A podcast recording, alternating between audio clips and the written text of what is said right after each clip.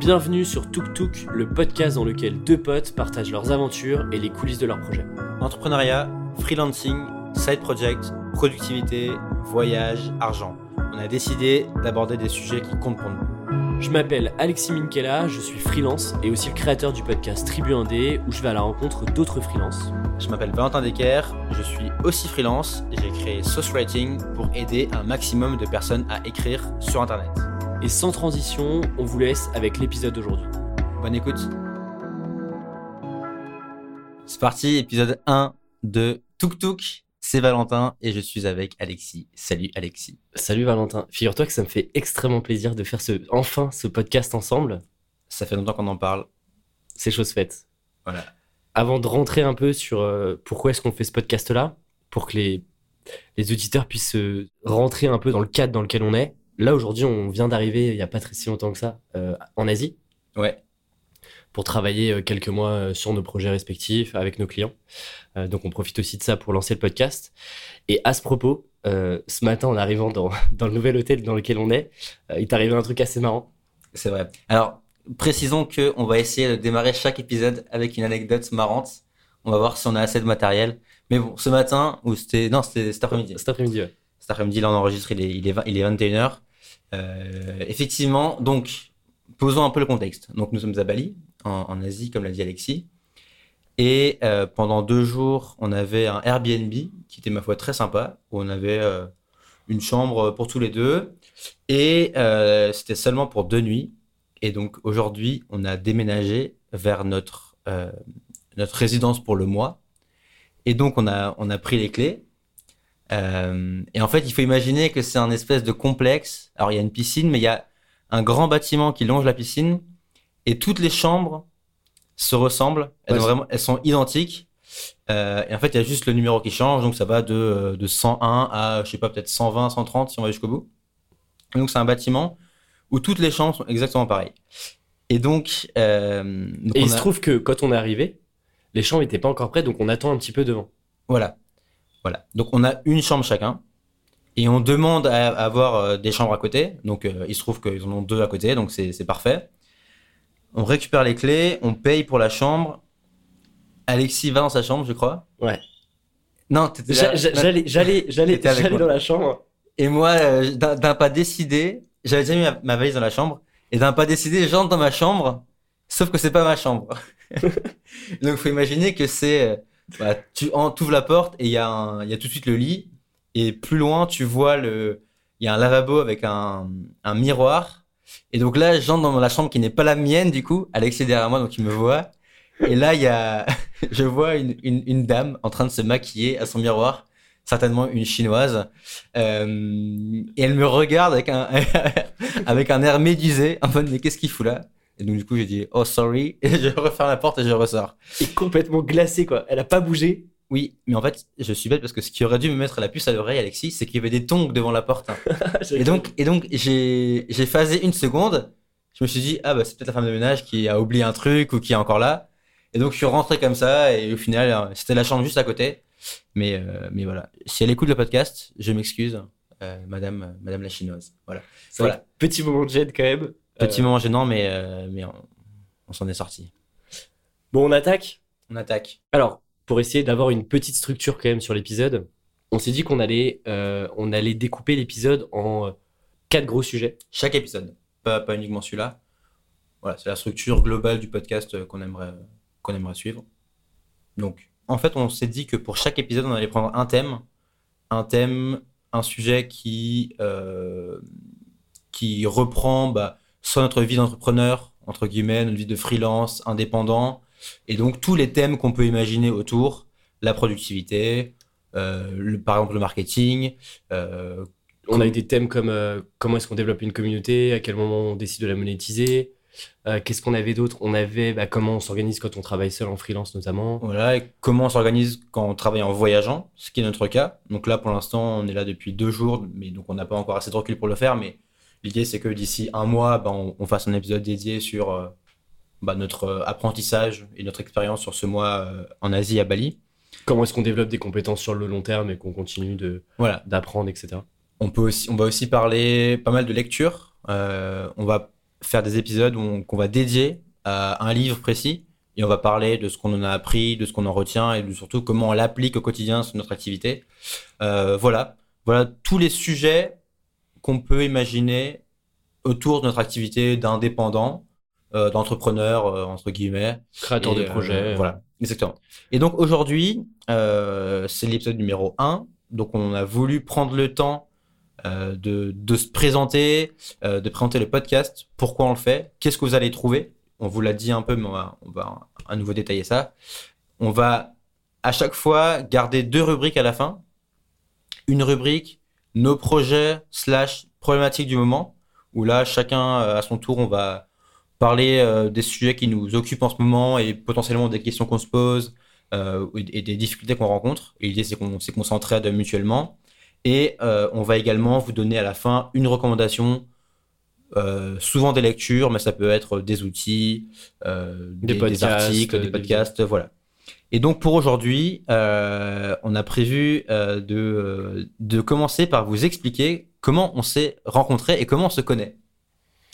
Et justement, nous, ça fait. J'ai regardé, on, se connaît depuis 2013. Ouais. Déjà. Ouais, ouais, ça passe. 7 ans, c'est dingue. Et en fait, on s'est rencontrés la première semaine quand on est arrivé. Du coup, moi, j'ai fait un, avant de rentrer en école de commerce, j'ai fait un DUT euh, technique de commercialisation à Paris. Et puis Valentin, lui, a fait euh, plutôt une prépa. Et donc, on s'est rencontrés euh, en première semaine, ce qu'ils appellent dans l'école de commerce à Rennes dans laquelle on était, une semaine de fondation. Globalement, c'est une semaine où tu travailles sur une, une problématique. donc là, on travaillait avec, je me souviens, avec Warner. Ouais. Pour réinventer un peu le, cinéma de demain. L'expérience du cinéma. Et donc l'idée, c'est pendant une semaine euh, en mode sprint, euh, tu bosses en, équipe euh, avec avec une équipe pour pour sortir un projet, une idée de projet, etc.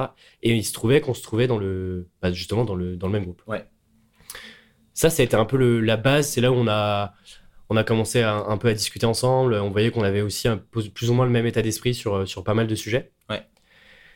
Et tout ça, ça a continué. On a chacun fait nos assauts, mais on se rendait compte qu'on était assez liés, euh, même en termes d'assauts, euh, on, traînait souvent ensemble. Et puis tout ça a un peu, je sais pas si on appellerait ça accéléré, mais euh, on s'est beaucoup plus rapproché. Ouais. Quand on était en césure. Peut-être que tu peux expliquer le contexte quand on arrive en césure. Ouais, on, était déjà proches avant, je m'en souviens, parce que, enfin, on sortait un peu ensemble, etc.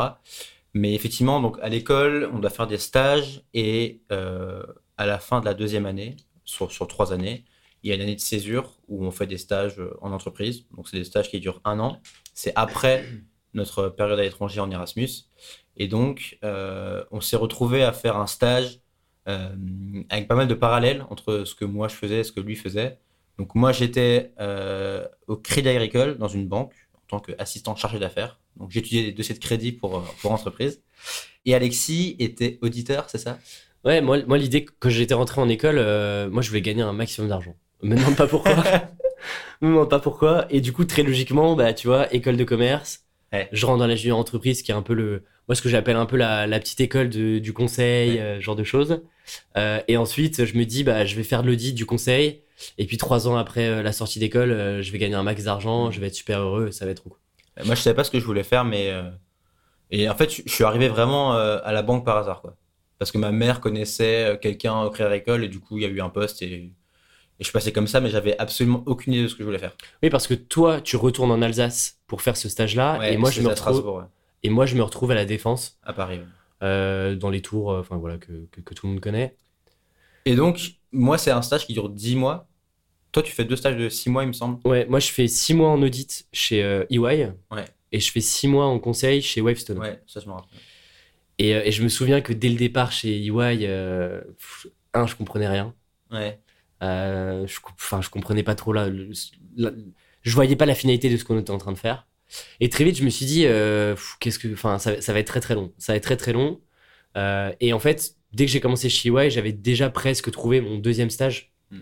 Donc tu vois, je, je m'étais pas trop mis en question sur le fait de, ah, j'avais ces deux stages là quand même qui à l'époque étaient quand même bien vu, c'était pas mal, euh, ça, ça lançait un peu ma carrière là-dedans. Donc je m'étais pas trop reposé la question. Mais ouais, effectivement, toi, tu as fait 10 mois et moi, j'ai fait deux fois 6 mois. Ouais, ouais j'ai fait 10 mois et après, j'ai eu deux mois de CDD en plus. Oui. J'ai fait un an total. Et euh, même un peu plus, je crois. Et, euh, et donc, en fait, il s'est trouvé que bah, rapidement, au bout des quelques premiers mois, on sentait que voilà, on, se plaisait pas vraiment là où on était. Pourquoi tu te plaisais pas toi d'ailleurs? En fait, l'environnement était assez confortable. Tu es dans un bureau, tu as des conditions de travail plutôt propres, tu as des collègues voilà, qui, sont, qui sont sympas. Mais tu vois, je j'étais pas passionné par, par le truc, tu vois. Alors la passion, c'est un grand mot, mais j'étais, j'avais pas. Euh, ce que je faisais était intéressant. Je l'avais jamais fait. J'avais aucune notion en compta, en finance d'entreprise. Donc là, pour le coup, ça m'a appris plein de trucs. Donc au début, j'étais occupé par le, par le côté. Euh, je découvre un univers différent et j'apprends des choses. Pour le coup, qui sont assez utiles. Parce que du coup, maintenant, j'arrive à lire un bilan et un compte de résultats. Donc là, c'est des, des skills qui sont pratiques. Mais une fois que, au bout de deux mois, en fait, euh, tu fais rapidement le tour et tu te rends compte que personne n'a vraiment envie d'être là, en fait. Euh, que. Euh, excuse-moi de te couper. Tu vois, ce, que tu dis sur personne n'a envie d'être là, euh, c'est intéressant parce que je, reviens d'une conférence que, j'ai faite dans notre ancienne école. Et je disais la même chose, c'est que, tu vois, comme moi j'étais en conseil et que j'allais, j'avais un client, un, grand acteur ferroviaire que, que beaucoup connaissent. Airbus?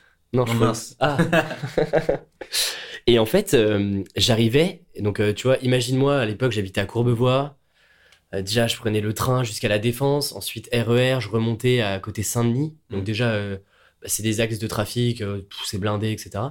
Et moi, j'étais, j'étais plutôt, pour le coup, c'était une mission dans, dans, la partie digitale qui est, mine de rien, une, c'était quand même une belle boîte vue de l'intérieur. J'étais très content. Et donc moi, j'avais un peu la, patate quand j'arrivais. Bah, c'était quand même cool. J'essayais d'en tirer quelque chose.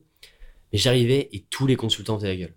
Alors tout le monde était euh, blasé d'être là, euh, mm. Dégoûté, euh, et dès la machine à café, ça commençait à se plaindre. En fait, tu vois ce truc-là où tu te dis, ces gens-là, ils ont 35, 40 ans, et potentiellement, si je continue dans cette voie-là, bah dans 10 ans, bah, en fait, je serai à leur place.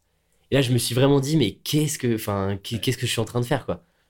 Moi, j'avais, je raconte souvent, mais j'avais un collègue en face de moi. À la fin, je suis dans un bureau avec un autre collègue. Il avait pareil, il avait 40 ans. Et tous les jours, il arrivait en se plaignant j'en ai marre, je vais me barrer, j'en ai marre, j'en ai marre, j'en ai marre. Et, et, à la fin, euh, je faisais en taf pour lui, tu vois. Il n'y a rien de plus démoralisant quand tu as, as 20 ans et que tu et que tu t'apprêtes à faire un choix essentiel parce que le, stage de césure, il est hyper important en fait. Parce que moi, surtout moi, venant de prépa, j'avais fait aucun stage avant. J'avais un seul stage commercial de première année qu'on avait fait tous deux chez Nicolas d'ailleurs. Oui, c'est vrai. Eh, un autre point commun, un autre point commun. Euh, un stage de un mois en vente, mais en fait, c'est, c'est pas vraiment une expérience euh, significative. Et là, c'était mon premier vrai stage, et c'était pas ce que je voulais faire. Donc en fait, c'est quand même assez important et c'est assez charnière dans une carrière potentiellement. Surtout que euh, après ce stage-là, il nous reste globalement fin d'études, 7-8 mois de master, et, c'est terminé. Ouais. et donc j'ai ce collègue-là qui tous les jours bah, répète qu'il en a marre d'être là.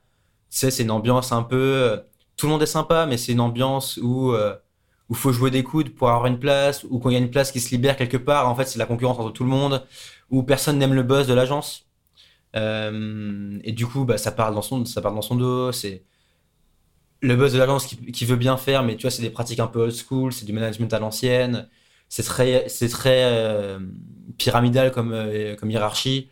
Et en fait, en fait, t'as as un rôle qui est bien cadré, qui est bien défini, mais t'en sors pas en fait. C'est très figé, c'est-à-dire qu'il les évolutions sont sont euh, déjà prévues. Il y a, tu vois, il y a pas de il a pas de prise d'initiative possible. Ouais. Et donc en fait, bah, je, en fait, je, je fais l'année. Et en fait parce que parce que moi j'ai une faculté à, enfin pas une faculté, mais ça peut être un défaut, c'est je m'adapte là où je suis, tu vois. Et tu vois, il y, a des gens qui se diraient, ok, j'en vais tout valser, je quitte le stage, ça me plaît pas et je fais autre chose, tu vois. Et moi, je me disais, non, vas-y, c'est pas grave, euh, je ferai autre chose pendant mon travail, ou enfin, tu vois, je profite de mon temps libre pour faire autre chose, et puis, euh, puis j'irai au bout, et puis ça ira, tu vois. Et donc, euh, je vais au bout, mais il se trouve que, et c'est ça qui nous a, je pense, vraiment rapprochés, c'est que on a commencé à lire plein de trucs, à consulter plein de contenus sur les startups, l'entrepreneuriat, et, on s'en parlait, on parlait de, nos stages respectifs en se disant, putain, regarde ça, c'est trop intéressant et c'est à ce moment-là que les vidéos euh, coup d'état de The Family euh, vraiment euh, explosent et sortent. Et on regardait ça et on se disait, mais putain, c'est ouf, qu'est-ce qu'on fait là quoi. Du coup, ce qui se passe, c'est que on fait un peu le virage à 180 degrés et on décide de partir plutôt sur un master entrepreneuriat, innovation, etc. Bref, un truc où on se disait, on aurait un peu de temps pour faire des choses et des projets qu'on aura plus ou moins choisis et avec un master qui est un peu moins cadré que ce qu'on aurait pu avoir, par exemple, en finance, en marketing, euh, ce genre de choses un peu plus classiques. Ouais, et fondamentalement, je- fondamentalement je pense qu'on avait aussi envie d'en- d'entreprendre. Et donc, ce qui fait que ce master nous paraît assez évident. Et moi, j'ai vraiment hésité euh, longtemps à- avant de prendre le MSc Finance ou je sais pas quoi, enfin le master euh, Finance, quoi. Et au final, euh, donc on s'est retrouvés dans ce master-là ensemble. Le master a été ce qu'il a été. Euh, en termes pédagogiques, voilà, disons que, disons qu'on on peut mieux faire, clairement, on peut clairement mieux faire. Mais bon, il s'est trouvé que, en tout cas, ça a été un bon choix parce que ça, ça nous a mis sur une route différente. Ça nous a sorti de ce qu'on faisait avant et ça nous a permis, entre guillemets, d'entériner ce truc que on prenait la voie un peu de, je fais des trucs, j'entreprends et je vais un peu vers les startups ou vers un univers euh, numérique un peu différent. Quoi. Et l'avantage, c'est que pour le coup, on avait beaucoup de temps. Et donc, Ouais. là-dessus, on aurait pu, tu vois, tu as un peu deux options. Soit, en fait, on aurait pu continuer de, de chiller, de bah, de pas faire grand-chose et, euh, et juste de, voilà, de, de, de laisser le temps passer, de, de faire les cours, de faire ce qu'ils nous demandaient. Mais à ce moment-là aussi, on s'est dit, euh, bah, comment est-ce qu'on fait pour optimiser un peu ce temps, utiliser ce temps-là pour, euh, bah, pour aller découvrir autre chose, pour euh, se documenter. Là, c'est là où on a aussi beaucoup, beaucoup lu, Ouais. on a aussi beaucoup écrit. Et donc, en fait, on a utilisé ce temps-là pour se recréer un peu aussi notre petit parcours et notre nouveau socle de connaissances sur des choses qu'on connaissait pas vraiment à l'époque, en fait. Ouais. Oui, en fait, on, on s'est on s'est reconstruit une éducation un peu de zéro dans cet univers-là. C'est aussi là qu'on a découvert un peu l'univers du développement personnel. Tu vois le mot un peu galvaudé, mais euh, c'est là un peu qu'on est tombé là-dedans dans ces bouquins-là. Et ça nous a ouvert un horizon complètement différent qu'on connaissait pas avant, que moi je connaissais pas et toi non plus. Non, non plus, ouais. Et, et du coup, on, euh, je me souviens qu'on avait toujours, ces, toujours des discussions sur euh, t'as vu ça, regarde ça, c'est trop intéressant. Et, et, et je pense que quelque part, les prémices de ce podcast, elles viennent de là. Quoi. Complètement. Toutes ces discussions qu'on a eues à la café, tout le soir chez toi euh, ou dans un bar, enfin à discuter de, de, de ça et à rêver potentiellement de ce qu'on de ce qu'on allait faire dans les années à venir. Et euh, Mais, mais, mais même, je me souviens, euh, quand on se prenait des salles, tu vois, à l'école, euh, pour aller regarder les dernières vidéos, Ouais. ce genre de choses. Et, euh, et parfois, on se prenait un peu pour des fous, quoi. Et, et tu vois, c'est marrant de voir euh, tout ce qui s'est passé depuis ce, ce jour-là à, à où est-ce qu'on est aujourd'hui euh, et ce qui potentiellement pourra arriver demain. Ouais, et, et c'est marrant de voir aussi tous les projets qu'on a essayé de créer. Je me souviens même pas de tous, mais euh, on avait plein d'idées. En, tout- en tout cas, on, on avait vraiment envie de faire des choses. Et on était curieux de, voilà, de, de faire des projets, d'être actifs, d'apprendre des choses et, de, et de, de créer un espèce de truc. Je pense qu'on n'avait pas vraiment conscience de ce qu'on faisait à l'époque, mais on, avait, on était motivé par, par cette envie-là. Et, euh, et on voit qu'aujourd'hui, ben, il y a un peu ce truc-là de euh, tu connectes les dots a posteriori. Enfin, non, à, non, a priori. A posteriori. A posteriori, effectivement. Et sur l'instant, ça faisait pas beaucoup de sens ce qu'on faisait, mais en fait, ça a participé à une démarche de curiosité, d'éveil, de recherche de ce qu'on aimait, de ce qu'on voulait faire, de construction de, compétences aussi. C'était important. Et ça nous a mené à ce qu'on fait aujourd'hui, et qui sait où est-ce qu'on ira dans, dans 5, dans 5 ans, dans 10 ans, quoi. Mais d'ailleurs, je, je profite que tu parles de, tu vois, connecter les points, etc. Pour la petite histoire, ça, ça vient de, De Steve Jobs. de Steve Jobs à Stanford. Mm. D'ailleurs, assez drôle, mais il fait la conférence de, enfin, tu vois, la, la conférence de diplômé, euh, de, de fin, de, di- fin, de, fin de diplôme à Stanford, alors que lui-même a jamais été diplômé, euh, a, a droppé complètement Stanford, et donc c'est quand même assez marrant de, de le voir arriver euh, là-bas. Et, et justement, il dit, euh, il dit ce truc-là de euh, essayer de, de vous remémorer tout ce qui s'est passé et connecter les points, et c'est comme ça que vous allez aussi vous créer des projets. Et c'est d'ailleurs comme ça qu'il a créé Apple euh, quand il a suivi des cours de calligraphie, euh, de design, etc. Tout ça, en fait, tu te rends compte que tout est super lié quand tu analyses vraiment le, le produit Apple. Quoi. Mais le plus important là-dedans, au-delà du fait de, se- retourner en arrière, c'est euh, de faire des trucs. Parce que si tu fais pas de trucs, t'as pas de points à, connecter. Et on faisait des trucs. C'était un peu pourri, c'était un peu bancal, mais on faisait des trucs. Et, euh, et ça permet de poser des points, en fait. Exactement, exactement. Alors du coup, là, c'est un peu le... Pas l'aboutissement, mais c'est le commencement de quelque chose d'un peu plus, euh, je dirais, public. Euh, là où en fait on gardait nos conversations un peu euh, pour nous euh, et puis pour notre petit cercle de, de potes qui étaient parfois dans le même délire que nous. Là l'idée c'est de bah, partager un peu plus Mm. nos réflexions euh, à un plus grand nombre. Parce que ces discussions, on les a eues plein de fois avec d'autres personnes aussi, par morceaux, des bribes, et on les a encore toujours aujourd'hui, donc on s'est dit, bah, formalisons-le, avec ce podcast. D'ailleurs, c'est quoi les. On a essayé de lister un peu les, les arguments qui, qui, nous ont poussé vraiment à se dire ok, ce, ce podcast-là, on, a envie de, on a envie de le pousser un peu, on a envie de le tenir aussi. C'est un vrai challenge, mine de rien, de, de tenir ça. Alors, même si c'est un rythme bimensuel, il faut quand même, bah, tu vois, prendre le temps de le faire et de le faire correctement. Ouais, mais après, c'est tout sauf une contrainte, tu vois. C'est des discussions qu'on a déjà depuis très longtemps. Et plutôt que de les avoir euh, bah, au restaurant comme on était avant, on les a avec un micro devant nous et on les partage, quoi. Donc, euh, effectivement, la raison numéro un de ce podcast, c'est d'abord euh, le kiff et aussi le côté éveil, curiosité, où enfin, on adore parler de ça et, on en parle naturellement. Et donc, on s'est dit, bah, ok, formalisons-le, quoi. Et justement, je, pense que ça nous force aussi à mieux structurer. Mm. Euh, notre argumentation, nos pensées sur un sujet, là où tous les deux, on peut vite partir euh, dans tous les mm. sens euh, pendant deux heures. Là, le format nous oblige, entre guillemets, à aussi nous cadrer, à, être assez concis et à avoir des bons arguments et, et que, en fait, ça se tienne et à l'écoute, ça soit pas non plus n'importe quoi. Et effectivement, et tu fais bien de mentionner ça parce qu'on n'a pas encore vraiment dit, mais du coup, le format du podcast, ça va être uniquement des discussions, toi et moi. Il n'y aura pas d'invités, il n'y aura pas d'autres choses. Hein, je ne sais pas ce qu'il pourrait y avoir d'autre, mais ça va vraiment être une heure de discussion euh, sur les thématiques que j'ai mentionnées avant, avec la structure que j'ai mentionnée avant. Mais euh, vraiment, des discussions euh, entre toi et moi sur ces sujets-là. Et l'avantage, c'est que, tu vois, si par exemple, on prend. C'est vraiment différent de ce qu'on va trouver, par exemple, sur le podcast Tribu 1D, mhm. où là, bah, je laisse plus parler mes invités.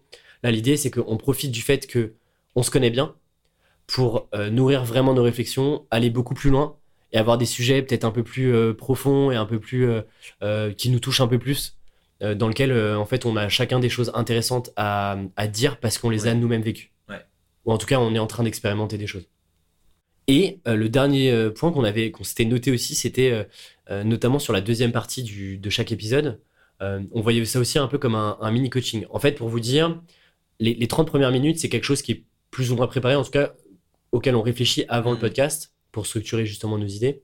Et ensuite, on a euh, une partie, euh, comme disait Valentin, où, où en fait, on va, euh, on va plus partager nos réflexions du moment sur les projets sur lesquels on est, potentiellement nos challenges.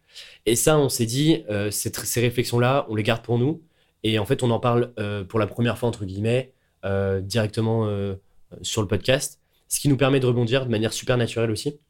Et donc ça, c'est on, on, peut aussi le voir, on va voir la tournure que ça prendra sur les prochains épisodes, mais ça peut aussi tourner un peu en mini coaching Mm. Euh, parce que euh, ça permet de se poser des questions, de soulever d'autres interrogations potentiellement, et puis d'avancer euh, bah, de manière un peu publique, entre guillemets. Quoi. Exactement, et, et, pareil, on se le fait déjà un peu mutuellement, mais c'est intéressant de le faire en public parce que ça peut profiter à d'autres gens aussi, je pense, c'est toujours intéressant.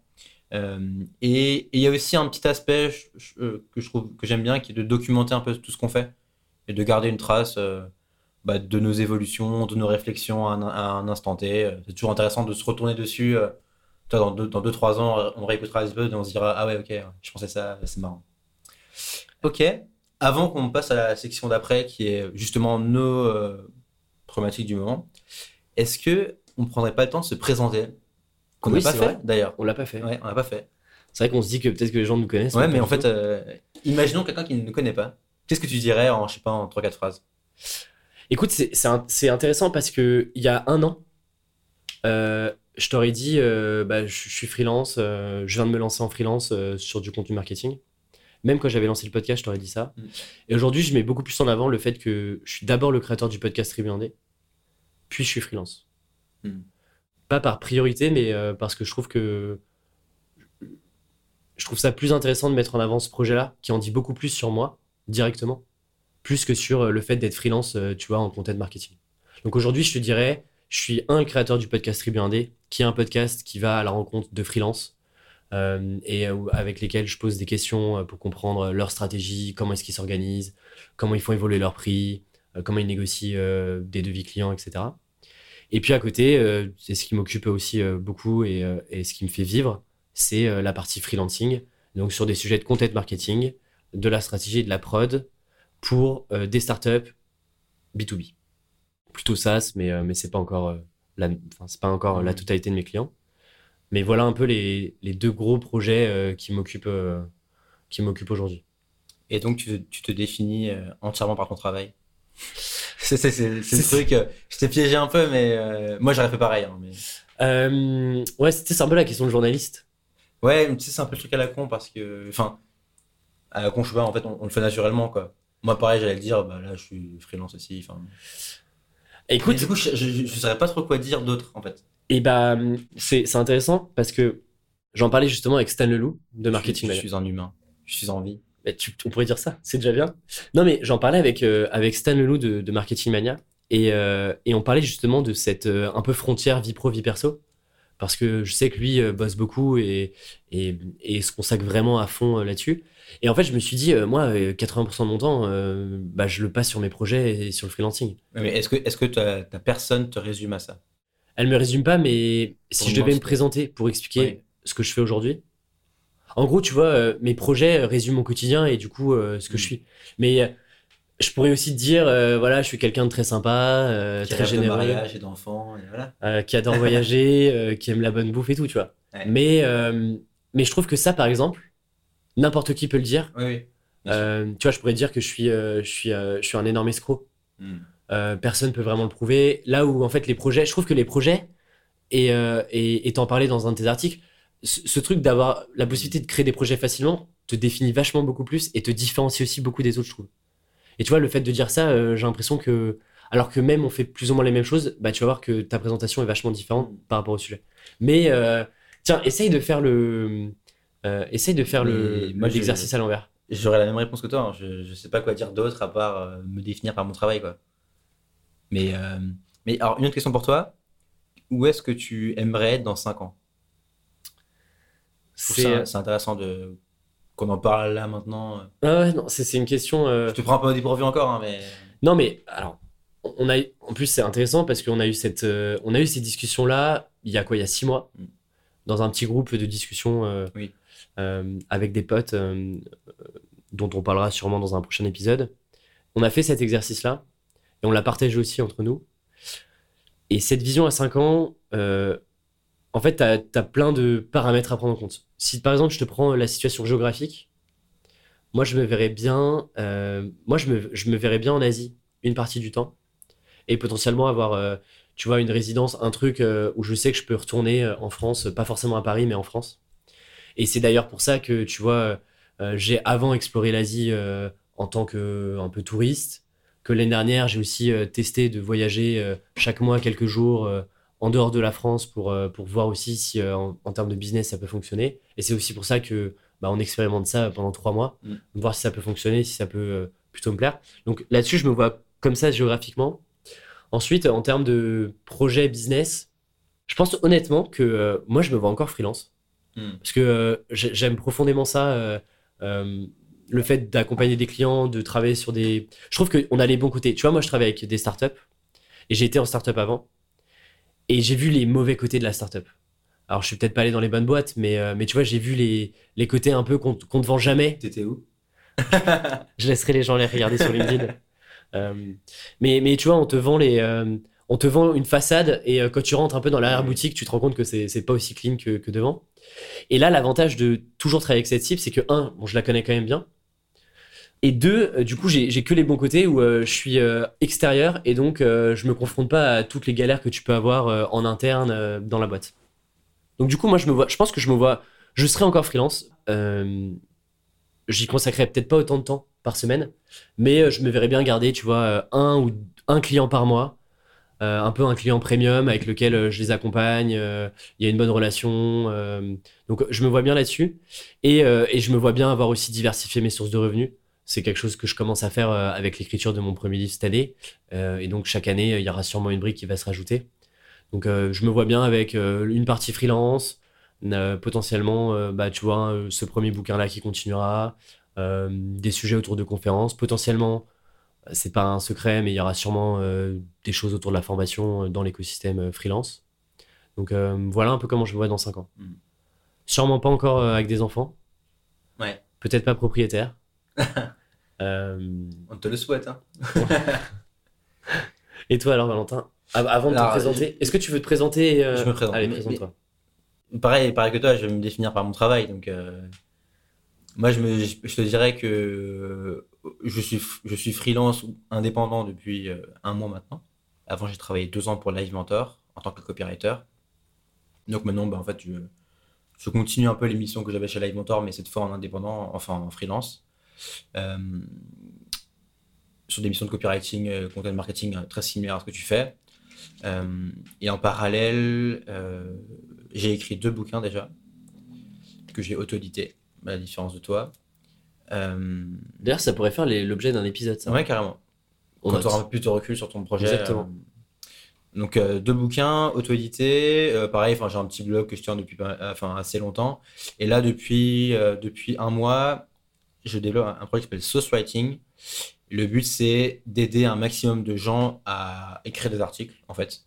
Euh, moi, je me suis rendu compte que tout ce que j'ai fait depuis euh, 4-5 ans, depuis euh, bah, l'année de césure dont on parlait avant, euh, tous les bénéfices que j'ai eus, c'est parce que j'ai écrit, en fait. Euh, on a commencé à écrire plus ou moins en même temps.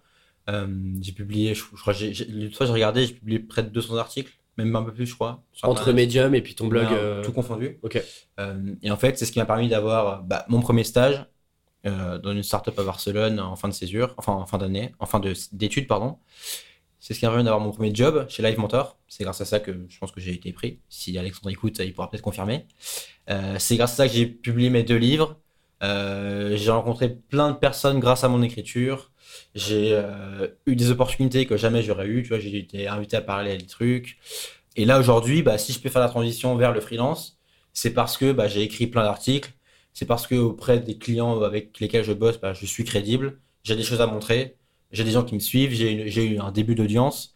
Et donc, en fait, euh, l'écriture, pour moi, ça a été euh, le meilleur accélérateur de ma carrière. Vraiment, c'était le, ça a été l'investissement que j'ai fait qui m'a apporté le plus de résultats. Et donc, moi, aujourd'hui, j'aimerais aider euh, des gens à suivre ce même chemin. Euh, et, donc, euh, et donc, ça passe par plein de trucs que je vais créer, que je suis en train de créer. J'en parlerai après, mais du coup, dans, dans mes challenges du moment. Mais là, du coup, j'organise un premier bootcamp d'écriture qui se tient dans, deux semaines, là. Pareil, pour aider les gens à écrire, pour transmettre mes méthodes et, les aider au mieux.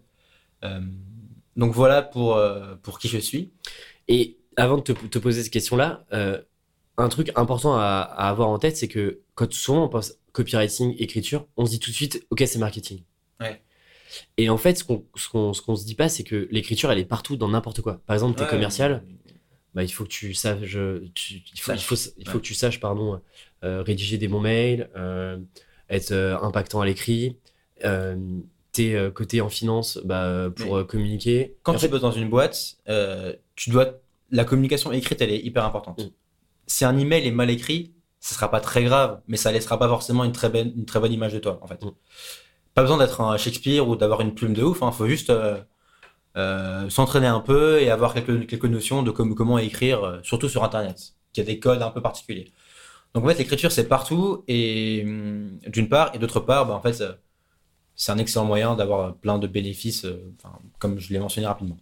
si je te pose maintenant la question, où est-ce que tu te vois dans 5 ans? Bah, bah, c'est assez proche de toi euh, finalement. J'aimerais bien, euh, enfin, j'aimerais, faire ma vie en France, tu vois. Ça c'est, j'aimerais, euh, enfin à long terme en tout cas, j'aimerais être en France parce que parce que c'est là où est ma famille, c'est là où sont mes amis, c'est là où j'ai grandi. Parce qu'au final, bah, je pense que t'as beau voyager, tu te rends compte que t'es quand même bien chez toi et ton pays est quand même cool. Tu en as de la chance en France. Mais mais mais j'aimerais aussi voyager, me faire kiffer et tu vois. Tu vois, si je peux avoir un rythme où euh, je suis à l'étranger entre 2 et 4 mois par an, tu vois, c'est cool. Mais c'est intéressant que tu dises que tu as quand même envie de faire ta, ta vie en France. euh. T'es, par exemple, toi, toi tu es relativement proche de, tu vois, de tes parents, même de tes amis, etc. Euh, tu as toujours eu ce truc-là où tu aimes bien être euh, à proximité, en tout cas, de savoir que tu peux potentiellement euh, les voir à 2, 3, 4 heures de train, quoi, par exemple. Ouais, bah, bah, moi j'ai grandi dans un village de 1500 habitants où toute ma famille est dans mon village. Mes, mes deux grands-parents, mes cousins, euh, les tontons, enfin tout le monde dans le village. Donc, euh, À Blodelsheim. à Blodelsheim, en Je l'ai bien Alsace. dit. Tu l'as bien dit. Et donc en fait, euh, moi clairement je vais pas suivre le même schéma, tu vois. Quoique je sais pas je serai dans 20 ans, tu vois, potentiellement. Mais en tout cas, oui, je suis assez proche d'eux. Et là, tu vois, j'ai passé un mois chez moi avant de venir à Bali et tu vois, j'ai adoré, tu vois. Parce que, je sais plus qui, qui disait, c'est Tim Ferriss ou c'est Tim Urban, qui disait que une fois que tu as quitté tes le nid de tes parents, donc après, après 18-20 ans, en fait, il, il te reste seulement 10% du temps que tu passeras au total de ta vie avec eux à passer, quoi. C'est assez ouf, tu vois. Ah ouais, c'est vrai. Donc jusqu'à 20 ans, en gros, tu passes 90% du temps que tu passeras au global avec tes parents avant tes 20 ans, quoi. Et après, tu les verras, euh, tu les vois à Noël, un peu euh, dans l'année par-ci par-là, mais après, tu le vois plus trop, quoi. Donc là, le fait de rentrer pendant un mois, d'être chez mes parents, ça m'a fait très plaisir. J'ai vu, enfin, mes grands-parents, j'ai vu tout le monde et j'ai passé du temps avec eux. Et, j'ai- et tu vois, ça m'a, ça m'a vraiment fait plaisir. Mais après, euh, la France, c'est quand même chez soi, tu vois, et ne serait-ce qu'en termes administratifs, t'as des galères à pas y être. Tu peux trouver des solutions, mais tu peux, en fait, tu, as- tu peux faire du business en France. Ça me dérangerait si en France c'était impossible de faire du business, mais c'est pas le cas, tu vois. Oui, c'est vrai. Euh, t'as des opportunités, tu peux te débrouiller, euh, enfin, t'as plein de trucs à faire, tu vois. Donc la France, quelque part, c'est un peu, euh, ce sera toujours mon camp de base, je pense. Mais après, voilà, voyager un peu, découvrir d'autres choses, me faire kiffer, euh, bien sûr. Et donc, euh, dans, dans, 5 ans, euh, donc ce camp de base en France et voyager un peu, être indépendant, je pense. Euh, je suis pas fermé à retrouver un travail, mais faut vraiment que ce soit des conditions idéales. Euh, là, ça fait un mois que je suis euh, indépendant et, et je, suis, je suis super heureux et ça, et ça me va très bien et je suis très content d'avoir fait ce choix-là. Le freelance, ça me plaît, mais j'ai aussi l'impression que c'est une autre forme de salariat. On en a parlé un peu, mais en fait, tu, travailles pour un client et pas pour toi. Donc ça, ça me plaît parce que bah, tu travailles sur des sujets très différents, tu rencontres du monde, c'est enrichissant, euh, tu bosses sur des, voilà, sur des domaines que tu connais pas, euh, tu travailles avec des clients, enfin, tu as, une relation qui est hyper intéressante et qui est hyper enrichissante, je trouve. Tu apprends des choses que tu n'apprends pas autrement. Donc, euh, pour l'instant, je suis très heureux de faire ça et je vais le faire encore quelques temps parce que bah, ça me permet aussi de gagner ma vie, tu vois. Euh, Et, mais bien, et de bien gagner ta vie euh, par rapport à un, un modèle salarial plus classique. oui, oui, oui, c'est clair. Mais, mais je garde aussi en tête que moi, tu vois, d'ici 5 ans, 10 ans, euh, j'aimerais bien ne pas dépendre de mon temps, tu vois. Et quand t'es freelance, tu dépends encore de ton temps. Alors, tu vois, sans tomber dans l'utopie du revenu passif qui tourne tout seul, t'as 10 000 euros par mois, machin, ça c'est des conneries, tu vois, mais juste avoir mis en place des trucs, t'en parlais avec le livre, euh, des trucs qui tournent sans que t'aies besoin de mettre de l'effort tous les jours dedans, ça m'intéresse. Diversifier mes revenus, ça m'intéresse. Euh, tu vois, même je m'intéresse même à, l'immobilier en ce moment, je regarde euh, si je peux pas acheter un truc pour le louer, euh, à comment tu places ton argent. Enfin, tu vois, c'est des sujets qui m'intéressent dans le but de construire une indépendance et vraiment une espèce de liberté où tu arrives à un point de ta vie où tu jamais de bosser, mais tu bosses plus détendu, quoi. Et tu vois, ce qui me fait sourire, c'est que dans la manière dont tu présentes tous ces projets-là. Il y a toujours ce truc-là de se dire, bah tiens, je connais pas un sujet, par exemple l'immobilier, bah je vais aller regarder quand même, je vais aller me documenter, etc. Et ça, tu vois, si on remonte encore, bah en école c'était le même sujet. Mm. On aurait pu passer totalement à côté de tout ça, Mm. mais on s'est dit, bah tiens, il y a peut-être un truc à faire, on va aller creuser un peu, on, on gratte, si ça me plaît, euh, on, on y va, et si ça nous plaît pas, on va voir autre chose. Et tu vois, moi j'espère encore garder Mm. ce truc-là, ce truc un peu curieux, parce que tu, sûr que tu vas le garder. Ouais, mais tu peux très vite tomber dans, euh, tu vois, par exemple, Ouais, tu- en freelance, euh, tu peux très vite bien gagner ta vie, euh, euh, prendre plus ou moins toujours les mêmes missions et rester un peu dans ce confort-là où tu te dis, bah, pourquoi est-ce que je vais aller euh, risquer euh, d'autres invests, euh, faire d'autres trucs alors que, bah là, ça tourne, euh, voilà, je, je connais le job euh, et, et- et ça va. En fait, tu- peux vite te, tu vois, retomber dans un truc un peu plus pépère euh, Mm. euh, que ça. Donc, euh, intéressant de se dire Ouais, ça. mais euh, je, suis- je suis pas inquiet pour toi, Alexis. Oui. Je sais que tu, tu auras toujours cette démarche, cette curiosité, euh, et, et on pourra en parler un- une autre fois, mais le fait de t'entourer de gens qui ont aussi cette curiosité, cette ouverture d'esprit, c'est hyper important. Et ça te pousse aussi, et Et te voilà. force un peu. Et ça t'ouvre d'autres domaines, d'autres horizons, enfin, c'est hyper important. Donc, donc voilà ce que je dirais. Moi, je me suis vraiment, vraiment rendu compte que, que la valeur qui m'intéressait, c'était vraiment la liberté. Plus que euh, gagner de l'argent, même si c'est important, et, et l'argent, c'est un moyen d'être libre, bien sûr. Euh, plus que la reconnaissance, qui est aussi important. Tu vois, je, je sens que j'ai aussi besoin d'être reconnu pour ce que je fais. Mais vraiment, si je devais placer une valeur en numéro un, c'est la liberté. Et donc, euh, bah, tu vois, j'aimerais bien. euh, je sais pas quelle forme précisément ça prendra, mais le but, c'est que je travaille pour être dans ce sens-là, quoi. Ok. Voilà. Très bien. Ouais, Ouais. Alexis. On se, on se refera un podcast dans 5 ans. euh, Ouais, bah carrément. ouais. On se, on se réécoutera ça et puis on verra ce qu'on a bien fait ou mal fait. Ouais, clairement. On passe sur la partie euh, projet du moment. Peut-être qu'on lui donnera une. faudra qu'on lui trouve un petit nom de rubrique, ça va. un petit nom. Bah, je te laisse l'idée. Alors, tu peux me partager euh, soit un truc sur lequel tu bosses, soit euh, une question que tu te poses. Je sais notamment que tu as envoyé une, une- newsletter hier sur euh, ta communauté et comment tu veux la, la formaliser. Peut-être que tu as envie de parler de ça, je sais pas, je te laisse. Ouais, il y avait. en gros, là, il y a un. Effectivement, j'allais parler de ça, mais pour te faire un peu la vision plus globale, en gros, il y a un peu trois gros challenges en ce moment. Surtout avec le. Tu vois, moi, j'ai lâché mon appart à Paris, donc euh, entre le déménagement, etc. En gros, les deux dernières semaines, termes d'organisation, ça a été un peu compliqué. Mm. Et donc là, le gros challenge, ça va être de me réorganiser entre bah, mes missions clients, le podcast, euh, Tribu 1D, euh, le bouquin. Et d'ailleurs, euh, je pense que ça, ça sera l'épisode de la prochaine fois, mais la manière dont je peux aussi me recréer des vraies règles sur le livre, parce qu'il va pas s'écrire tout seul. Euh, c'est quand même autre chose que juste écrire 3-4 articles. Donc là, j'aurais sûrement besoin de tes conseils. Mais effectivement, sur la, communauté Tribu 1D, pour remettre un peu de contexte pour les personnes qui n'ont pas forcément suivi le, podcast. En gros, le podcast, j'ai lancé en mars 2019, je fais assez vite. Là, il doit y avoir 39 épisodes. Ça représente euh, plus ou moins euh, euh, quasiment euh, 120, 130 000 écoutes. Donc, euh, une audience plutôt régulière qui, euh, qui, euh, qui suit euh, le podcast. Et c'est pour cette raison-là, notamment dans la newsletter où on commence à être de plus en plus nombreux, je me suis dit, la newsletter, c'est bien parce que je continue d'avoir beaucoup de retours chaque semaine. Mais c'est quand même pas un endroit d'échange super libre, Mm. puisque l'information, elle est quand même plutôt descendante, où c'est moi qui partage un petit peu mes réflexions. Et donc, je me suis dit, comment est-ce que je peux faire pour euh, peut-être, euh, tu vois, passer la marche d'au-dessus et me dire, euh, parce que ça a, aussi, ça a été aussi beaucoup demandé, de bah, se faire rencontrer euh, tous ces freelances, ces auditeurs du podcast, parce que on en parlera, mais le fait d'être euh, d'être seul aussi, ça pèse parfois côté freelance. Et euh, et il y a l'importance du réseau, il est monstrueux, encore plus côté freelance.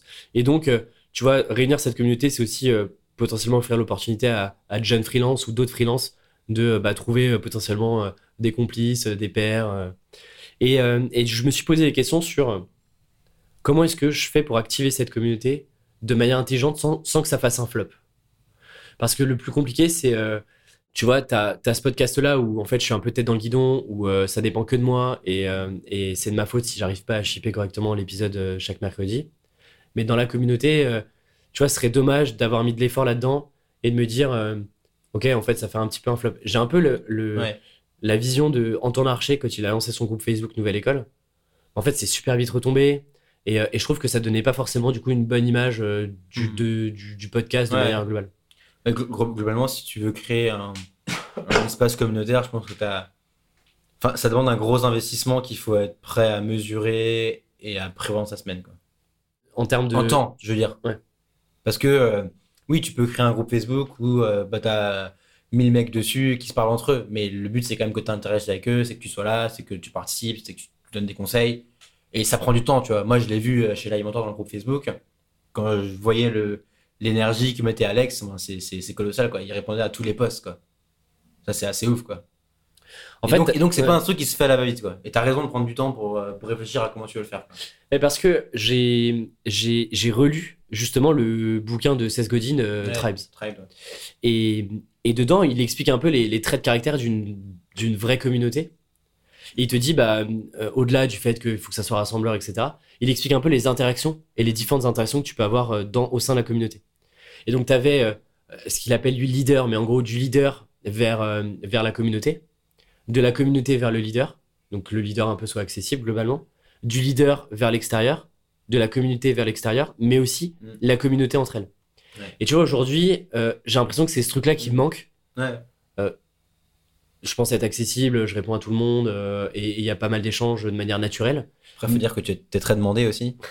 C'est pas simple, mais.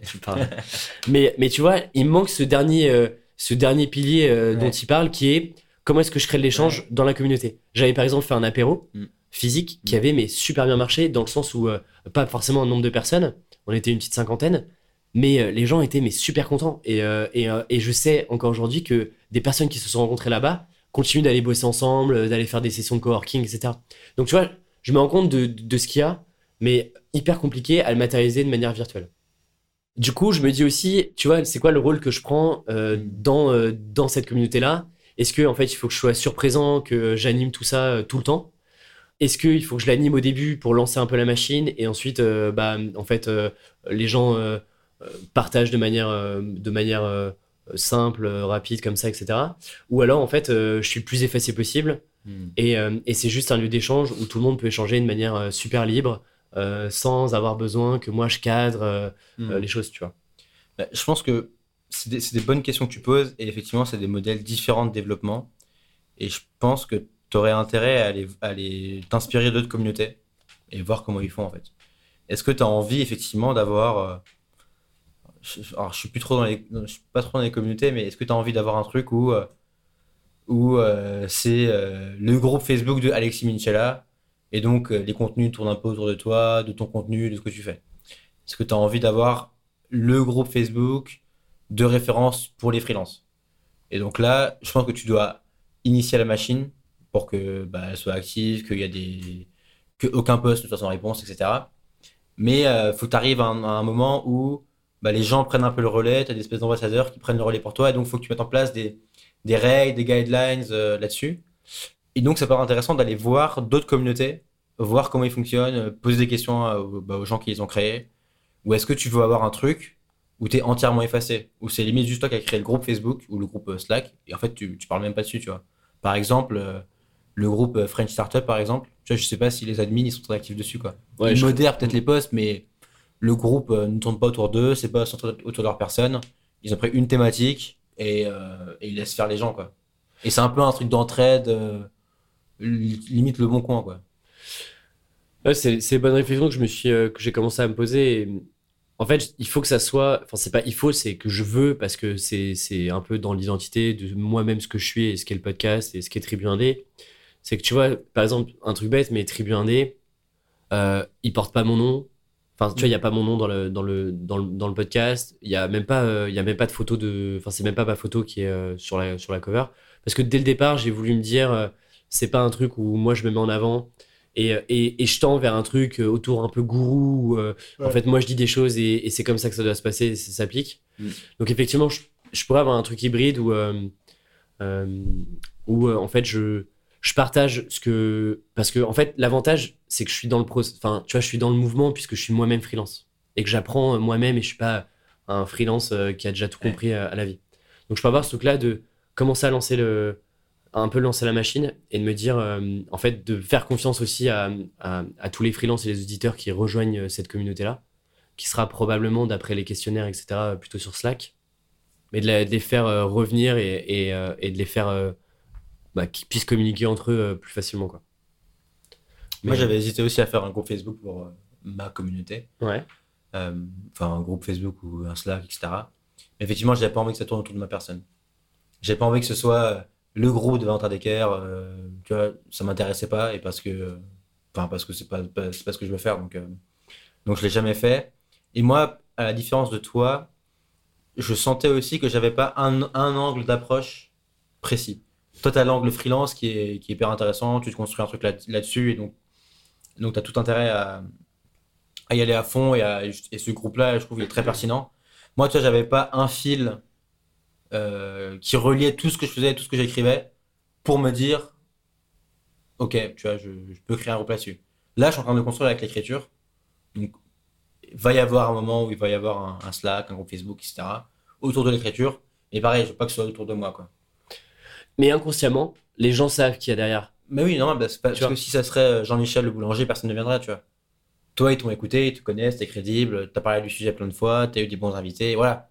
Ok, t'as un truc à dire, t'as des connaissances, tu vois. Sujet à, sujet à suivre. Intéressant, bah du coup, on, on va voir l'évolution dans les prochains, dans les prochains épisodes, quoi. On, Exactement. On verra ce que, ce que t'as choisi et, et tu pourras faire un update régulier sur bah, où t'en es, comment ça se passe, etc. Ouais, parce que là, là aussi, c'est un truc que j'expérimente. euh, tu vois, j'ai jamais vraiment animé de communauté, entre guillemets. euh, donc, euh, donc, ouais, ce serait intéressant que, que je fasse un petit update à chaque Ouais. fois de où est-ce que j'en suis. Mais pour avoir vu justement Alexandre le faire chez Live Mentor, tu vois, j'ai vu que ça prend du temps et j'ai vu que c'est pas un truc que tu fais à la légère et tu vois. Si tu veux que ce soit actif, si tu veux que ce soit vraiment bien, il y a de l'effort à mettre, tu vois. Et tu vois, il y a cette problématique-là de me dire, euh, moi qui aime bien rester concentré sur des petits, sur quelques C'est projets, ça aussi, ouais. tu vois, il y a quand même l'écriture du livre qui est un énorme morceau. Ouais, Mais en même temps, je me dis, si je le fais pas maintenant, est-ce que, euh, tu vois, dans 6-7 sûr. mois, ce sera pas trop tard euh, Tu vois, il y a ce truc-là où, là, aujourd'hui, les gens sont vraiment en demande d'avoir un truc. ouais, bien sûr. Là, oui, Donc, tu vois, je suis tiré entre. En vrai, je pourrais attendre. Euh, mais euh, je me dis, euh, peut-être que ce sera trop tard. Que... Tu vois, il y a toujours ce truc de. bah, peut-être que plus tard, les gens seront moins intéressés. c'est clair. Mais à- affaire à suivre. On verra, on verra comment, comment ça se évolue. Et toi, du coup, Val, tu voulais qu'on parle de, de quel sujet? Bah écoute, moi j'ai. deux sujets, disons. Bah, le premier, c'est que du coup, moi, je, là, je suis freelance depuis un mois, indépendant depuis un mois. Et là, là ma problématique, c'est plutôt de trouver un équilibre entre le temps que je passe pour mes clients et le temps que je passe sur mes projets à moi, dont Social Writing notamment. C'est quoi aujourd'hui la. T'arrives à avoir un peu la proportion entre. tu vois, dans une semaine type? Début janvier, c'était. Ça se mettait en place, donc il n'y avait pas encore d'émission, donc c'était c'était beaucoup social writing, mais là, à la fin, depuis deux, depuis deux, trois semaines, là, euh, j'ai pris pas mal de missions et donc, euh, et donc je passe, euh, allez, 8 dixièmes de mon temps sur du freelance, tu vois. Ça me va parce que c'est le début, parce que je mets la machine en route, je parle à des clients, tu vois, ça, me va très bien. Mais j'aimerais rapidement arriver à une situation où où euh, tu vois j'ai 60 70 30 sur mes missions sur du mission euh, versus euh, mes projets quoi donc là c'est un, peu c'est un peu ce à quoi je réfléchis là je sais que ça va se mettre en place que ça prend un peu de temps le temps que je trouve tu vois mon rythme de croisière mais mais je suis pas trop inquiet je vais y arriver et après, l'autre sujet, je sais pas si tu as un, input là-dessus, comment toi tu fais. D'ailleurs, c'est intéressant. Bah, moi, je peux te donner mon retour d'expérience. Euh, et c'est un truc qui est, euh, qui est vraiment mon retour. Hein. C'est vraiment pas. Mais moi, je considère toujours que euh, quand tu te lances en free, je sais plus, je sais plus qui, qui, me disait ça, mais un jeune freelance me disait Moi, quand je me lance en free, je vais me prendre deux jours par semaine off pour découvrir un peu, m'éduquer, etc. Et je disais, bah, trop cool si tu as le luxe de pouvoir le faire, mais au début, quand tu te lances, mm. pour te faire aussi la main, tu vois, pour euh, monter un peu en compétences, euh, comprendre comment est-ce que tu gères une relation client, qui d'ailleurs, enfin, tu vois, ça, ça, ça, ça, ça, s'apprend, quoi. C'est pas un truc que tu lis dans les livres. Et ben, en gros, pour gérer tout ça, euh, moi, j'avais mis intentionnellement de l'énergie et de l'intensité pour prendre un maximum de missions, quitte à me, à bien me charger au début, mais en me disant, voilà, là, je prends, je prends à fond du knowledge, je prends à fond des connaissances, euh, je me fais la main sur des missions. Et petit à petit, ce que j'ai fait, c'est que j'ai arrêté avec certains clients.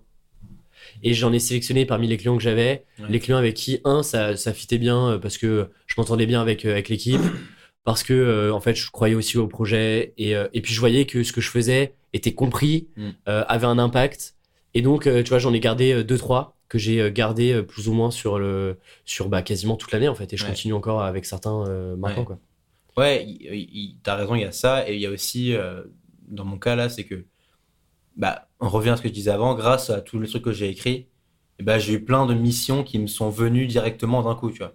Et, euh, et, je me suis rendu compte que c'est dur de dire non à des missions, tu vois, parce que t'as plein de projets intéressants, parce que bah, t'as envie effectivement de mettre les mains euh, mm. à la, pâte, la, main à la pâte, t'as envie aussi de. Bah, tu sais pas trop dans trois mois comment ça se passer, donc t'as envie de, bah, de, de, faire le max maintenant. Donc, euh, donc il y a tout ça, mais tu vois, je suis pas trop inquiet, mais c'est un peu euh, le sujet que j'ai en ce moment, quoi. Et puis le truc, c'est que c'est par rapport à, à Source Writing, là, bah, c'est prendre le temps de développer ce truc-là.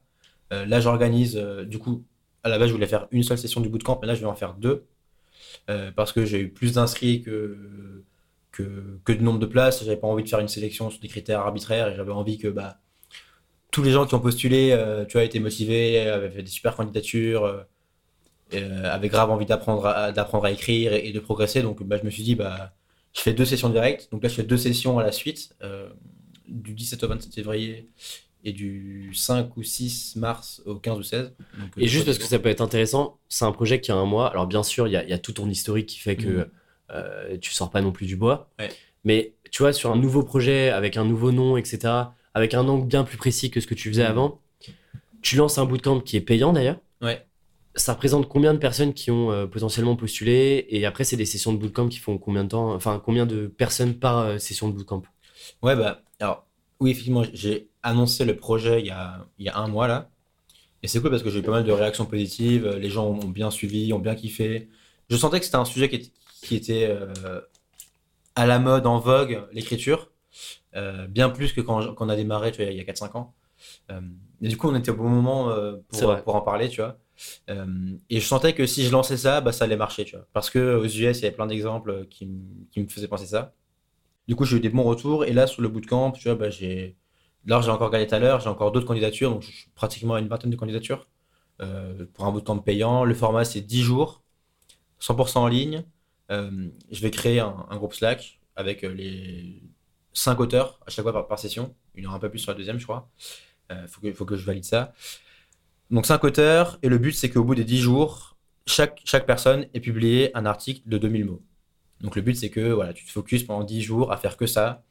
Moi je te partage toutes mes méthodes et euh, je séquence les 10 jours avec euh, comment tu trouves une bonne idée, une idée intéressante, comment tu la challenges avec les autres personnes. Moi je te la challenge, je te donne des, pistes pour euh, l'enrichir et la rendre plus robuste. Comment tu crées un plan qui tienne la route, qui soit intéressant, comment tu construis une problématique. Ensuite comment tu, bah, fais la phase de rédaction comment tu, voilà, tu, faut pas baisser les bras, etc. Jusqu'à la fin, comment tu relis l'article, comment tu l'améliores, comment tu le, tu le fais passer d'un article bon à très bon, et ensuite comment tu le distribues et comment tu le fais connaître. Et donc je, rythme les 10 jours euh, sur ce, ce créneau-là. À chaque fois, bah, j'anime des sessions sur Zoom et je fais un petit, euh, euh, une présentation sur bah, les, les, les tips à avoir. Et le but, c'est que, tu vois, à la fois moi, je donne des infos et je partage mes méthodes, mais aussi, et c'est là l'avantage du bootcamp, c'est que en réunissant plusieurs personnes, et ben en fait, tu crées une émulation collective et tu crées un côté partenaire de, de responsabilité. C'est vachement intéressant. Et avoir ce côté où on est ensemble avec un objectif commun, avec une timeline, avec une timeline commune, et en se disant, OK, on, est tous les cinq là, on va écrire un article ensemble à la fin des dix jours. Tu vois, il y a un côté euh, vachement intéressant euh, et que je teste là, tu vois, je teste les méthodes, ce que j'applique. Et si ça marche, le but c'est que j'accélère dessus et c'est que tu vois, j'en fasse régulièrement. Quoi. Et du coup, il y avait des challenges, il y avait des points sur lesquels tu voulais qu'on qu discute sur bah. cette partie bootcamp ou pas? Non, bah, le gros challenge que j'ai, c'est que je vais, devoir me lever à 2h du matin. Ah parce oui. que... Raconte l'histoire aussi. Là, là ah encore. J'y avais pensé, je me suis dit, bon, bah, ça va le faire, mais bon. Du coup, euh, bah, faut que je valide ça, mais je ferai des sessions sur Zoom euh, à 19h heure française, tu vois, pour marquer les temps euh, que je viens d'expliquer, euh, rédaction, etc. Et du coup, ici, il sera à 2h du matin, quoi. 2-3h du matin. Mais bon, ça va être marrant et ça va me. Tu vois, c'est cette culture du charbon et du hustle que j'aime bien, tu vois. Je vais mettre mon réveil à 2h du matin et on vivra en décalé pendant deux semaines. Mais... J'avais envie de te dire, euh, pour le coup, je te. Alors, remarque, je, pourrais en profiter de ce temps-là pour écrire le livre, mais je pense que. Non, là-dessus, je vais te, là-dessus, je t'abandonnerai euh, complètement. Non, mais il euh, n'y a pas de challenge à part. Enfin, c'est pas qu'il n'y en a pas, mais c'est juste. là, je suis en train de construire le programme je vais valider ça. Et après, voilà, moi, le gros challenge avec ce projet, c'est. Bah, là, c'est encore un. Entre guillemets, un produit sur lequel bah, je dépends de mon temps, vu que c'est moi qui anime le bootcamp et c'est moi qui fait qui, qui, qui tourne.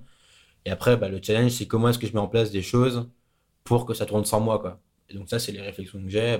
Après, on les connaît, hein, c'est faire potentiellement de la formation, euh, des produits. Enfin voilà, il n'y a, pas non plus 10 000 manières de monétiser. Donc, euh, donc là, je réfléchis à tout ça. On pourra en parler éventuellement. Première étape, bootcamp. Voilà. Et j'aimerais bien lancer également euh, un petit module de vidéo de formation euh, sur une thématique précise de l'écriture ou sur le, laquelle je trouve qu'il n'est pas très bien traité. Euh, J'en parlerai très bientôt, mais j'aimerais bien lancer ça courant, courant février. Franchement, c'est l'objectif. Mais du coup, il faut que je prenne du temps pour le faire. Ouais, j'allais dire moins chargé parce que si déjà, tu vois, tu à, à 8-10 clients. Euh... Ouais, ouais, mais du coup, le, le but, avec les, c'est un peu comme toi, c'est que je prenne euh, un peu moins de missions clients. Quoi. J'ai des missions récurrentes, mais j'ai aussi des missions euh, qui, qui, me prennent. Euh, enfin, qui c'est, c'est des, des, des, missions ponctuelles qui me font vachement plaisir, mais tu vois, que je dois aussi trouver un équilibre. Donc, donc voilà. Dernière section? C'est parti. Section ressources. Tu veux que je commence? Vas-y, commence. Alors, pour une fois, on n'a pas pris de livres trop business et trop connus. Et on va essayer de se forcer à prendre des livres qui sont ouais. euh, pas des livres trop euh, underground. Voilà, exactement. Chercher du placard. Euh, moi, je vais vous parler et je vais partager un bouquin que je t'ai offert. Que d'ailleurs tu m'as offert effectivement. Qui est mon livre, enfin ma fiction préférée. Je, je, je pense. C'est vrai. Ouais, je pense. Et donc ce livre s'appelle Martin Eden et donc il a été écrit par un auteur qui s'appelle Jack London. D'ailleurs moi c'était le premier livre que je lisais de, de lui. Moi aussi. Pour remettre un peu le contexte, euh, effectivement, euh, comme Valentin, alors c'est pas mon meilleur roman, mais euh, si je devais le, le, classer de manière totalement arbitraire, je pense que je le mettrais dans les dans les cinq les cinq romans avec, sur lesquels j'ai pris vraiment du plaisir à le lire, parce que c'est quand même un bouquin qui fait qui doit faire 500 pages, pages 600 pages. Euh, écrit assez petit, etc. Et je me suis pas dit, ok, c'est euh, c'est une brute, va falloir va falloir le va falloir le lire, etc. C'est assez fluide et rien que pour ça, euh, ça valait mon, mon Mm. petit classement arbitraire euh, euh, du top 5.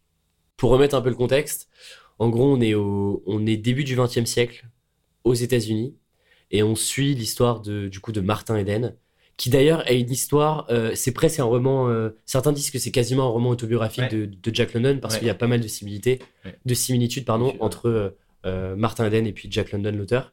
Et donc, Martin Eden, euh, qui c'est? C'est un marin d'Auckland. Donc, globalement, un peu la, la, la, société euh, un peu de base, quelqu'un qui est pas forcément très cultivé, pas mal de violence, assez brute, etc.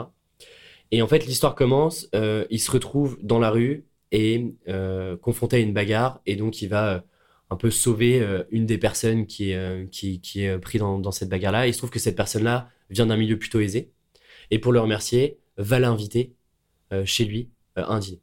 Et il arrive à ce dîner-là, bien sûr, euh, classe aisée, euh, et lui, euh, petit marin qu'il est, il connaît pas grand-chose, pas du tout cultivé, ne lit pas, etc. Et il se retrouve là, un, impressionné, et la sœur de cette personne-là, qui s'appelle Ruth, je crois, Ouais. en fait, il tombe presque amoureux, quasiment au coup de foudre. Et en fait, il se dit, mon objectif, c'est de lui plaire, et pour lui plaire, je vais monter dans la société. Parce que là, c'est une bourgeoise, quoi. Exactement, elle est bourgeoise, elle fait des études de philosophie, euh, de français, je sais plus. Mais bref, du coup, quelqu'un de très cultivé. Et, et lui, en fait, a ce, un peu ce syndrome en disant euh, Moi, je suis un peu un loser euh, et je lui plairai jamais. Et pour lui plaire, il faut que je montre que je suis intelligent, que je suis capable de m'élever à son niveau. Et donc, toute l'histoire va, va, en fait, euh, sans en dire trop, suivre toute cette évolution. Et donc, on est entre bah, de la littérature parce qu'il va vouloir devenir écrivain. Donc, il va beaucoup écrire. Et donc, on voit un peu tout le processus, de création, d'écriture, où, euh, bah, en fait, ouais, il se retrouve à charbonner euh, tous les soirs, euh, à économiser de l'argent, à envoyer des dizaines et des dizaines d'articles à des magazines pour essayer d'être publiés, etc. Donc, il y, y, a ce côté un peu littérature. Il y a ce côté ascension sociale qui est super intéressant à décrypter. Quand on le voit passer d'un monde à l'autre, comment est-ce que euh, ces cercles interagissent. euh, et donc, il y a même presque un aspect un, aspect un peu psychologique. Et puis, euh, la réalité, c'est qu'il y a quand même une petite histoire d'amour très sympathique à, à lire euh, entre, entre Ruth et, et, euh, et Martin. Et c'est un bouquin que moi, j'ai beaucoup aimé, que je recommande, qui est bien écrit. Tu mets un peu de temps à rentrer dedans, mais à la fin, t'es t'es happé, quoi. Ouais, et puis euh, la fin est très surprenante et euh, est vraiment géniale. Et il y a pas mal de. euh, je sais pas si toi t'as eu ça, mais j'ai l'impression qu'il y, a quand même- il y a quand même pas mal de références à des choses que moi je connaissais pas. Mais c'est pas forcément bloquant parce que euh, je trouve que tu rentres très très vite dans la psychologie des, des personnages. Et, euh, et Martin tu vois, tu arrives tout de suite à cerner qui il est, comment est-ce qu'il pense, etc. Et, euh, et le ton est assez simple, il n'y a pas de fioritures, il n'y a pas de, de longues phrases à rallonge, etc. Je trouve que c'est assez impactant, c'est assez direct. Et puis moi, je m'imaginais bien la ville, euh, Auckland, où, où, il était et tout. Donc, euh, donc ça, c'est assez Ouais. marrant. ouais. Et puis, et puis je pense que, enfin, moi en plus, je l'ai lu quand je l'écrivais mon deuxième livre. Du coup, je m'identifiais un peu à ce personnage-là. Il y a, il y a un côté, euh, je suis seul contre le monde qui qu'on ressent parfois un peu et, et auquel on, peut s'identifier. Et toi, qu'est-ce que tu nous proposes? Là, je vais encore changer. Ça fait trois fois que je change de recommandation. Et c'est dingue. Euh, parce que là, je- là, je lis quatre livres en même temps, donc. euh, Mais d'ailleurs, pas au même rythme. mais- Comment t'arrives à t'y retrouver euh, Bah, Moi, là, fait- je suis à deux livres, tu vois. Et, et à chaque fois, j'ai ce truc-là. Qu'est-ce que je lis? Ouais, mais là, en fait, je, je lis plus un que l'autre parce que, que l'autre parce qu'il parce qu'il est passionnant. Là, c'est donc, je parle de Boomtown de Sam Anderson. C'est un livre que j'avais vu passer il y a six mois sur Twitter, je crois.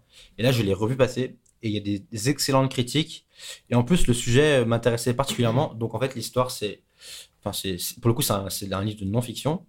Et donc, c'est l'auteur Sam Anderson qui, euh, qui parle de la ville d'Oklahoma City. Oklahoma City, c'est une ville des États-Unis, une ville euh, moyenne, qui serait qualifiée de grande en France, mais moyenne là-bas, dans l'état de l'Oklahoma, qui est un état euh, perdu au milieu des États-Unis. Et donc, en fait, il explique comment la ville s'est créée, comment elle s'est construite, et les mythes qu'il y a autour, et les histoires qu'il y a autour. Et en fait, ce qui est passionnant, c'est que là, j'ai lu, euh, j'ai pas encore fini, donc, mais j'ai lu une bonne partie.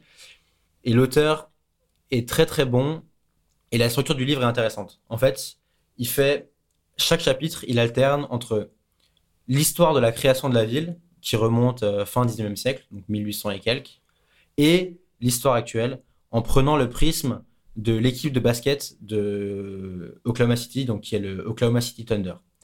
Et en fait, il, donc il raconte comment ça a été créé, Et il raconte euh, l'histoire de ce club, de cette équipe, de cette franchise NBA qui a seulement 10 ans, donc qui est la plus jeune de NBA, et qui a été un peu construite de zéro. Et donc, il tire plein de parallèles entre la mentalité des gens, euh, le côté euh, je, je, sors de nulle part, mais je veux être arrivé très haut. Et en fait, Oklahoma, c'est une ville qui a toujours voulu se la jouer plus grosse qu'elle n'est et qui rêvait d'être une mégalopole, en fait. Elle rêve d'avoir, d'être une ville mondialement connue, etc. Euh, et, le livre est plein d'anecdotes et c'est passionnant, tu vois. Là, par exemple, j'ai lu, euh, j'ai lu euh, comment le jour de la création de la ville. En fait, l'État d'Oklahoma, pendant très longtemps, c'était un État avec des Indiens et c'est un État où il y avait rien en fait. Et l'administration nord-américaine, elle faisait rien en fait. Et, et, et des citoyens qui ont commencé à s'y intéresser et à vouloir prendre des terres que personne n'avait.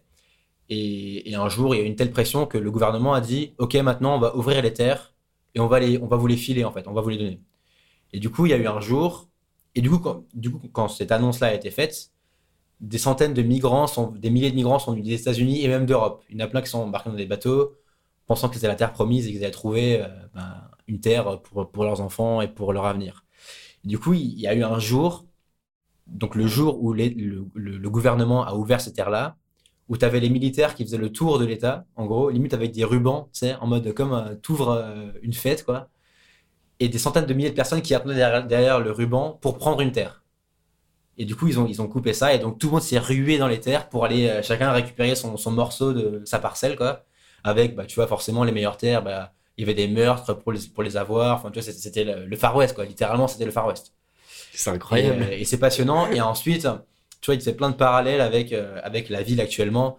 C'est ce, que je, ce que je te racontais quand, quand je t'en parlais hier, mais... Euh, mais oui, parce que avant, de te, avant de te laisser raconter, ce qu'il faut savoir, ce qu'il faut que les auditeurs sachent, c'est que tous les matins, euh, enfin tous les matins, il y en a, il y en a eu 3-4 depuis, qu'on est arrivé, mais à chaque fois, au petit déjeuner, il me dit oh, j'ai, encore une histoire à te raconter, c'est, incroyable. Alors ce matin, je sais pas si c'est celle-ci, mais tu me parlais du, du sujet parallèle entre le supersonique et le Concorde. Ouais.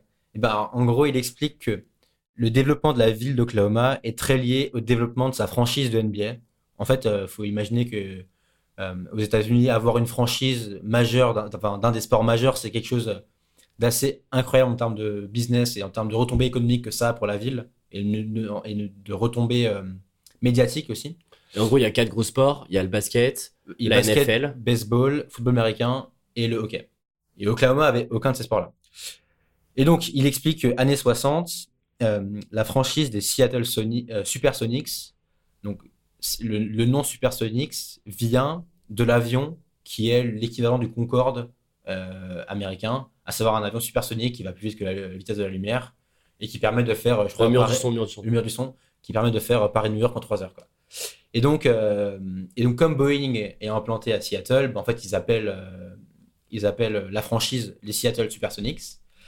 Et ce qui se passe, c'est que Oklahoma souhaite jouer un rôle au niveau national. Oklahoma veut devenir une mégalopole. Et donc, elle prend toutes les occasions pour le faire. Et elle milite notamment auprès du gouvernement américain pour laisser la ville faire les tests de ce supersonique. Et donc, il raconte que pendant six mois, tous les jours, tu avais euh, une dizaine de décollages d'avions supersoniques au-dessus de la ville. En fait, euh, le gouvernement, enfin, et l'entreprise euh, Boeing voulait tester bah, plein de paramètres de pression, comment réagit la population, est-ce qu'il n'y a pas trop de bruit, etc. Parce qu'il faut imaginer que ça faisait un bruit absolument incroyable. Mais tu racontais que les, panneaux euh, tombaient dans la rue. Euh, les, lampes tombaient dans, dans, les maisons, les, les tableaux à l'école tombaient sur les enfants. Il y avait, enfin, il y a eu plein de problèmes. En trois jours, la ville a récupéré 600, a récolté 600 plaintes d'habitants. Ils ont failli du coup arrêter le projet, mais il y a un des conseillers de la ville qui disait non, qui a dit on n'arrête pas le projet, on continue. Ils ont qu'à souffrir pendant six mois, mais ça va nous assurer une renommée euh, planétaire, mondiale pendant les décennies à venir. Et au final, euh, au bout de six mois, en fait, ils se sont rendus compte que c'était une, catastrophe et ils ont arrêté le projet. Euh, et en fait, ça a servi à rien, quoi. Et alors, du coup, ce matin, j'ai eu un autre truc que je t'ai pas dit, du coup, c'est que en fait, la franchise des Seattle Supersonics a eu une belle histoire, mais début 2000, ils étaient un peu dans la merde. Ils avaient plus de résultats sportifs, euh, ça allait plus très bien. Et en fait, un groupe d'investisseurs de Oklahoma a réussi à racheter la franchise En fait, en NBA, euh, c'est pas comme au foot où tu. En fait, au foot, euh, un club est attaché à une ville. En fait, tu, tu peux pas déménager un club. Aux États-Unis, tu peux déménager une franchise. Et donc, il y a des investisseurs d'Oklahoma qui ont racheté la franchise de- des Seattle Supersonics. Au début, ils disaient non mais vous inquiétez pas, on va, on la laisser à Seattle, il n'y a pas de souci, etc. En fait, ils ont créé eux-mêmes des contentieux en disant que la ville voulait pas les soutenir, eux voulaient une nouvelle salle de basket, mais la ville voulait pas mettre les 500 millions qu'ils demandaient. Et au final, ils ont rapatrié la franchise de Seattle à Oklahoma. En fait, ils l'ont ils l'ont volé littéralement quoi. Ils l'ont arraché des mains de, Seattle incroyable. pour la mettre à Oklahoma. La vision des, la vision Et des. pendant 5 ans, ça a été une blague où tout le monde se foutait de leur gueule. Et, euh, et du coup, le fait d'avoir une franchise, pour le coup, ça, ça a littéralement euh, mis Oklahoma sur la carte des États-Unis et du monde, parce que le, la NBA, c'est l'un des sports les plus populaires au monde. Et en fait, il se trouve qu'ils ont fait des bons choix en termes, de, en termes sportifs. D'ailleurs, le, le general manager qui a construit l'équipe est un personnage assez intéressant, qui parle beaucoup de process, etc. Donc, c'est euh, des idées qui nous, qui nous parlent, qui nous bien. Et du coup, il a réussi à faire de la franchise euh, créée euh, en 2008, je crois, une franchise qui va en finale NBA en 4 ans, quoi. Ce qui est incroyable. Ils draftent les meilleurs joueurs de l'époque et ils ont trois superstars. Et du coup, ça donne à la ville une renommée mondiale qui était avant inexistante, quoi. Et du coup, ça a insufflé un nouveau euh, souffle économique sur toute la ville et, et c'est passionnant. Mais tu vois, quand tu me racontes ce bouquin, moi, je, j'étais un gros joueur de Age of Empire. Ouais, c'est ouf. Et, et en fait, je me dis, tu vois, quand tu commences sur Age of Empire, tu es sur une carte plus ou moins vierge. Et donc, tu construis ton premier bâtiment, tu as quelques ouvriers, etc. Et je me dis, ces gars-là jouent à Age of Empire, mais, euh, mais version euh, pour de vrai, quoi. Ouais, C'est-à-dire que. Et le mec raconte en plus, donc Oklahoma c'est une terre avec du pétrole, Ouais. c'est comme le, Tex- le- le Texas, et il raconte que euh, en fait c'est la ville en termes de superficie la plus large des États-Unis. C'est plus large que New York, plus large que euh, Los Angeles. Alors il n'y a, pas de maison, il n'y a rien. C'est ça, c'est pas la Juste- plus peuplée. Ils, ils ont racheté toutes les terres hein, pour faire croire qu'ils sont plus grands qu'ils ne le sont quoi. Et, et, et c'est ce que je me dis, tu vois, c'est. euh, là, tu joues à un vrai jeu, et, je trouve ça fascinant de se dire, ok, par quoi tu commences, c'est quoi les stratégies que tu mets en place pour faire grossir une ville et tout. Je te propose, quand tu auras fini le livre, tu nous feras une, une petite conclusion euh, là-dessus. Et, et moi- alors, on va finir sur un autre truc. Moi, ce que je trouve passionnant avec ce livre, c'est en fait c'est le thème du livre. C'est l'auteur qui va, qui va. Tu vois, moi j'ai un truc, euh, une idée auquel je réfléchis beaucoup en ce moment, c'est pour écrire des trucs euh, vraiment impactants et qui ont vraiment, euh, tu vois, qui, des trucs qui font la différence.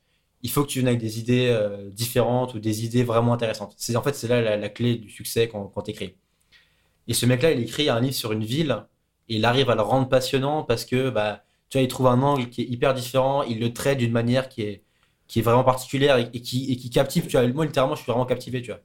Et en fait, euh, imagine qui a envie de lire un livre sur euh, Rennes ou sur Nantes, tu vois. On s'en fout, en fait. Alors, je Alors qu'en fait, c'est passionnant si tu arrives à le traiter de manière euh, côté comment tu pars de zéro, comment t'influes sur la culture, sur la mentalité des gens, sur euh, l'aspect économique, c'est passionnant, je trouve. alors, je te conseille, j'avais lu ce livre-là quand j'avais fait mon échange à Macao, euh, qui s'appelle Hong Kong et Macao, de Joseph Kessel, qui est mais fantastique, qui t'explique euh, le développement euh, Ouais. économique de Hong Kong et de Macao avec du détail, et c'est aussi prenant qu'un roman, et donc, tu vois, je comprends que tu me dis Ouais. que c'est passionnant, Ouais, que qu'il y a plein de rebondissements, etc.